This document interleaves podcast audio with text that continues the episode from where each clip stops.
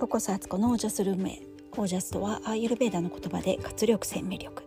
このチャンネルはオージャスにあふれる自分を目指して日々楽しみながら暮らしているアツコがお送りします。皆さんこんばんは。6月7日月曜日現在20時38分です、えー、今日は関東は朝から雨でして、えー、そして私は本当は5時半には起きていなくてはいけないんですけどあのいつものお弁当作りで、えー、6時に起きましてものすごい勢いでお弁当を作りさらには外が雨っていうことで、えー、息子をね駅までちょっと送り届けるっていうねその作業も入りバッタバタで始まった月曜日でした。えー、なんかね子供をね駅まで送るってちょっと優しすぎるかなと思うんですよね。ででも私がですね自分が育った環境がね、え、決してあの雨が降ろうと槍が降ろうと あの大吹雪であろうと自分で行かなくてはいけなかった子供時代だったんですよ学校に。まあ、当たり前なんですけどそれが田舎で、えー、特にねあの中学校はね山の上にあったんですよね。本当意味わかんないと思うんですけどあのわざわざ山を切り開いて山の頂上に中学校を作るってどういう考えだったのかなってまあ健康に子どもたちがね、えー、育ってほしいっていう気持ちで町の人たちが作ったのかもしれないんですけどあと町のねどこからでもちょうど同じぐらいの距離でみんな学校に行けるじゃないかっていうね感じだったのかもしれないんですけどまあそこに通う子どもたちにとってみたらいい迷惑で。本当にねあの毎日山を登って山を下るって、まあ、一応坂がちゃんと道がありましたけどいやそれも辛かったしあの他に土地はねいっぱい余ってんですよ田舎だから。なのにわざわざ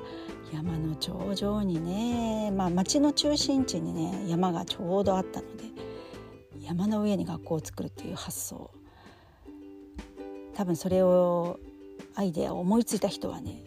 すごくいいアイデアだと思ったかもしれないんですけどそれはね毎日3年間そこに通う生徒の身になって考えたことかっていうね本当に本当にって感じですけどあのそんな中学校時代でしたけどあの決してうちの両親はね、あの車で学校へ送ってくれるとかなんかそういうことはありませんでした。そして高校もねえ、田舎でしたので隣の市の学校に通ってたんですけど、自転車で片道13キロ。まあまあな距離ですよね。もう本当にね、えー、片道40分ぐらいだったかな。でもうね雨が降ったらレインコートを着てって言ってもねびしゃびしゃになるんですよね。いつも靴下とか濡れてて靴も濡れててみたいな。本当に。ねで教科書もねカバンに水が染みて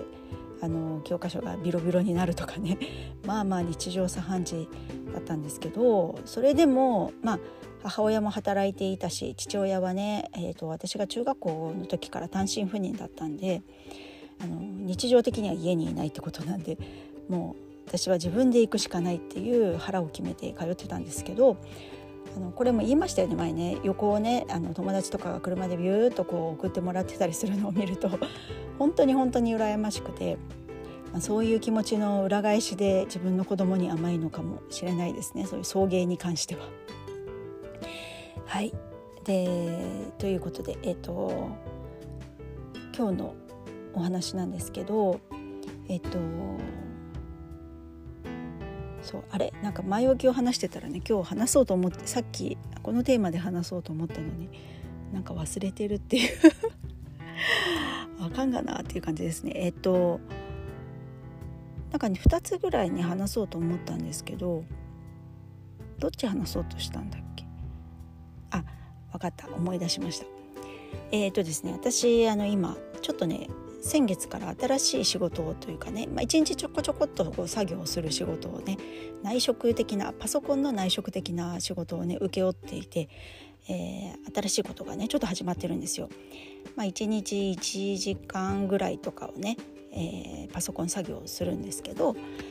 あのー、まあ、とあるプロジェクトのサポートメンバーみたいな感じですかねなんか、えーまあ、一応毎日やる仕事で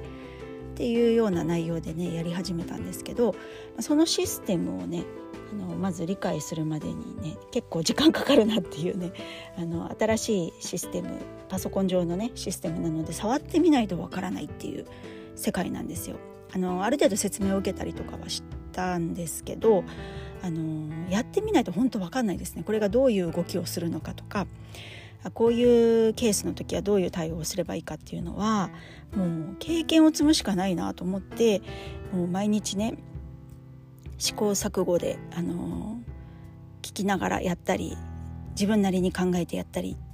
結果を見てまた次はこうしようと思ったりっていうようなことをねやってるわけなんですよ。でもう一つ、あの去年から使っている MacBook なんですけど Mac だと Windows の時使ってた Excel とか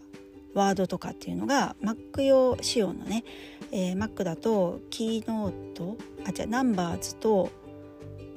ノートだっけ？名前ちょっともう一個忘れちゃったんですけどそういうね名前がほとんど同じ操作あの表計算のものと文章を打つものとかねあのそういうものになってくるんですけどあとページーズがねページーズは Windows でいう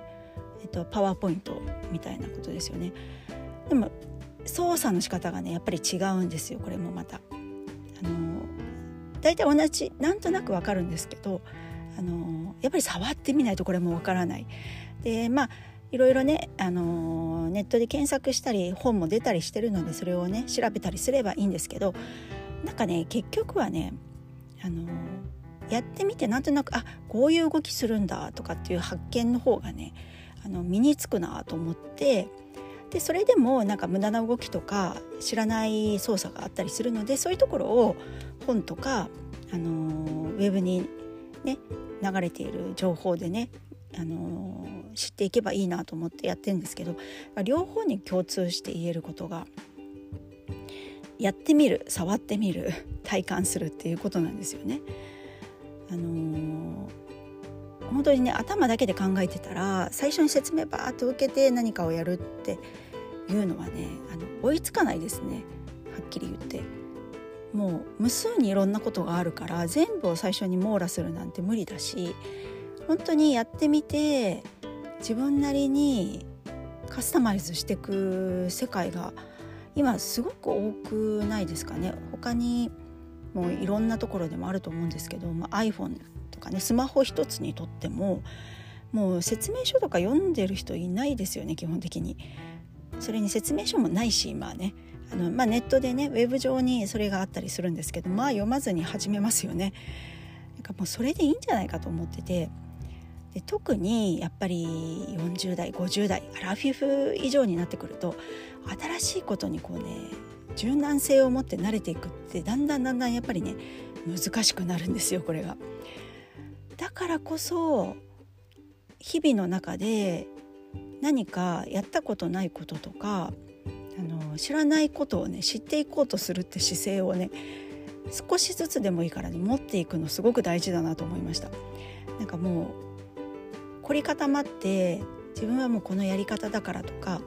このことだけでいい自分を完結してしまうっていうようなやり方を続けていくとどこかで自分とこの今激動の世の中とのギャップがすごいことになってまた先に合うなみたいなね。どんどんどんどんこうね右の足と左足の位置がね広がってってるわけですよ。気づいたらまた先ってなってて年になると柔軟性もないからね